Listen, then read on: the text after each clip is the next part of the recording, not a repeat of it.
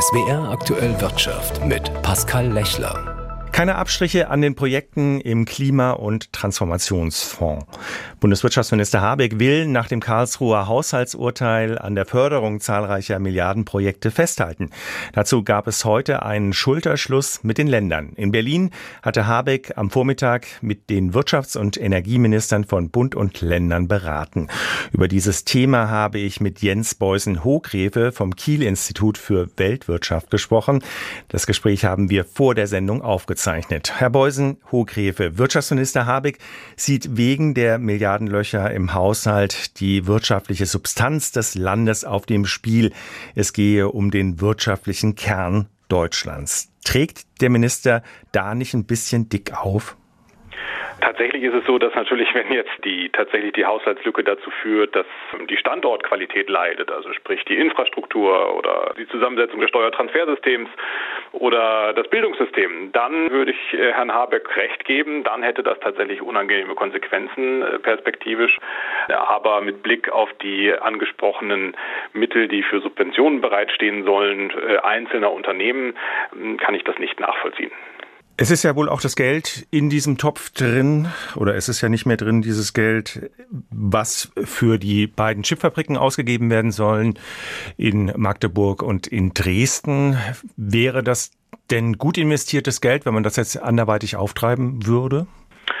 Für die Region äh, wäre das natürlich eine tolle Sache, keine Frage. Ähm, es würde eine Neuansiedlung kommen, es würden Arbeitsplätze vor Ort entstehen, aber für das Land insgesamt sehe ich das anders.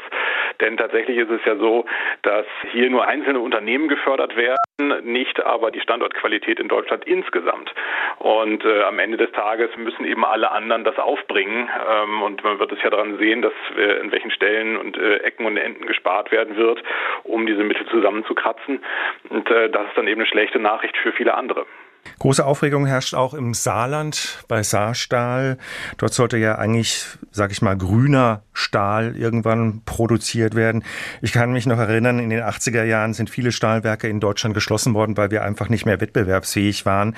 Warum soll man heute viel Geld in die Hand nehmen, um eine Stahlindustrie in Deutschland zu halten, wenn es andere Länder günstiger machen könnten? Tja, ich, dazu habe ich keine Antwort, denn in der Tat ist die Frage, wenn die Standortqualität so schlecht ist, dass es sich nicht rechnet, ähm, und äh, das für, spricht einiges dafür. Deutschland ist kein perfekter Standort für erneuerbare Energien.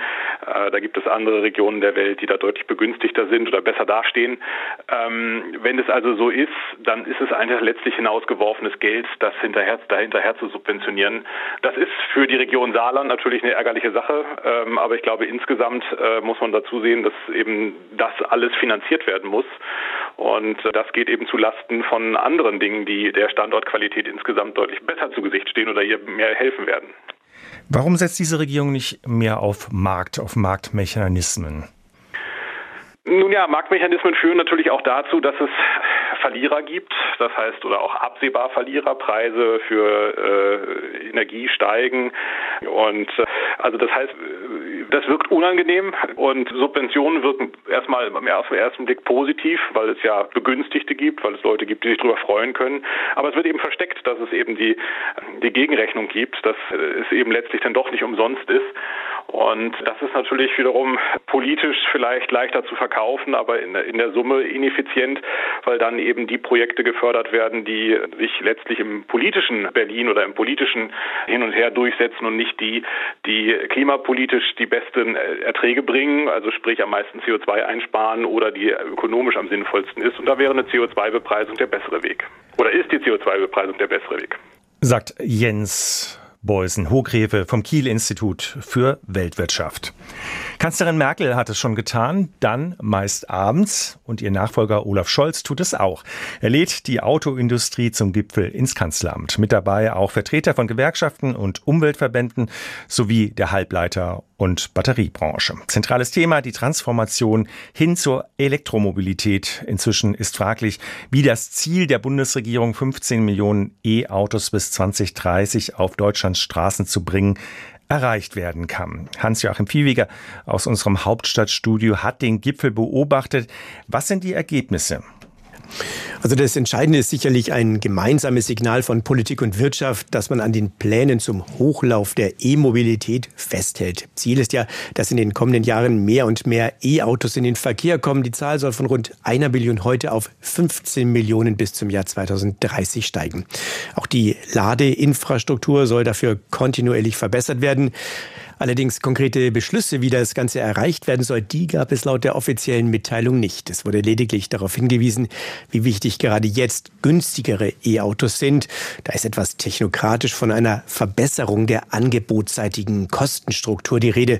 Auch davon, dass zum Beispiel technologische Entwicklungen bei Batterien ebenfalls zu niedrigeren Kosten beitragen könnten. Die große Frage, wie können E-Autos preislich mit Verbrennern konkurrieren, die bleibt damit ungelöst. Das Treffen fand ja unter dem Eindruck der Haushaltskrise statt. Bei vielen Förderprogrammen ist unklar, ob sie in der geplanten Form weiter aufrechterhalten werden können. Exakt. Und ich vermute, die Zurückhaltung, die aus der Mitteilung der Bundesregierung spricht, die hängt genau damit zusammen. Denn die Förderung der E-Mobilität soll ja zu einem großen Teil aus dem Klima- und Transformationsfonds kommen, also jenem Topf, dem nach dem Urteil des Verfassungsgerichts zur Schuldenbremse 60 Milliarden Euro fehlen. Da steht noch die Entscheidung aus, wie es mit manchen Programmen weitergeht, was wiederum für Unsicherheit sorgt. Und Unsicherheit, das ist für Unternehmen wie Verbraucher immer sehr schädlich. Viele warten da dann lieber ab, was den Hochlauf der E-Mobilität beeinträchtigen dürfte. Hans-Joachim Viehweger über den Autogipfel beim Kanzler. Überall wird gerade über Haushaltskürzungen diskutiert. Naja, nicht ganz überall. Zwei Ministerien rechnen momentan mit ungeplant viel Geld. Umweltministerin Lemke und Landwirtschaftsminister Özdemir bekommen jeweils 670 Millionen Euro zusätzlich aus der Versteigerung von Offshore-Rechten. Christopher Jenert ist unser Korrespondent in Berlin. Wo kommt das Geld für die beiden Ministerien denn her? Das hat zu tun mit den Rechten für neue Windkraftanlagen auf See. Diese Rechte müssen die Unternehmen ersteigern, wenn sie bauen wollen.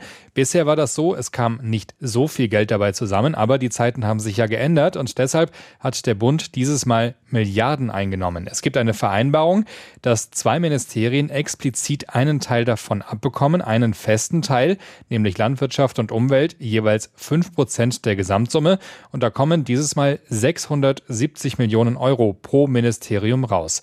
Verwendet werden soll das Geld für den Meeresschutz, weil durch den Bau der Windräder ja auch Schäden verursacht werden. Und auch die Fischer sollen auf Nord- und Ostsee besser ausgestattet werden, damit sie ihre Arbeit machen können und gleichzeitig nachhaltiger unterwegs sind. Christopher Jenert aus Berlin.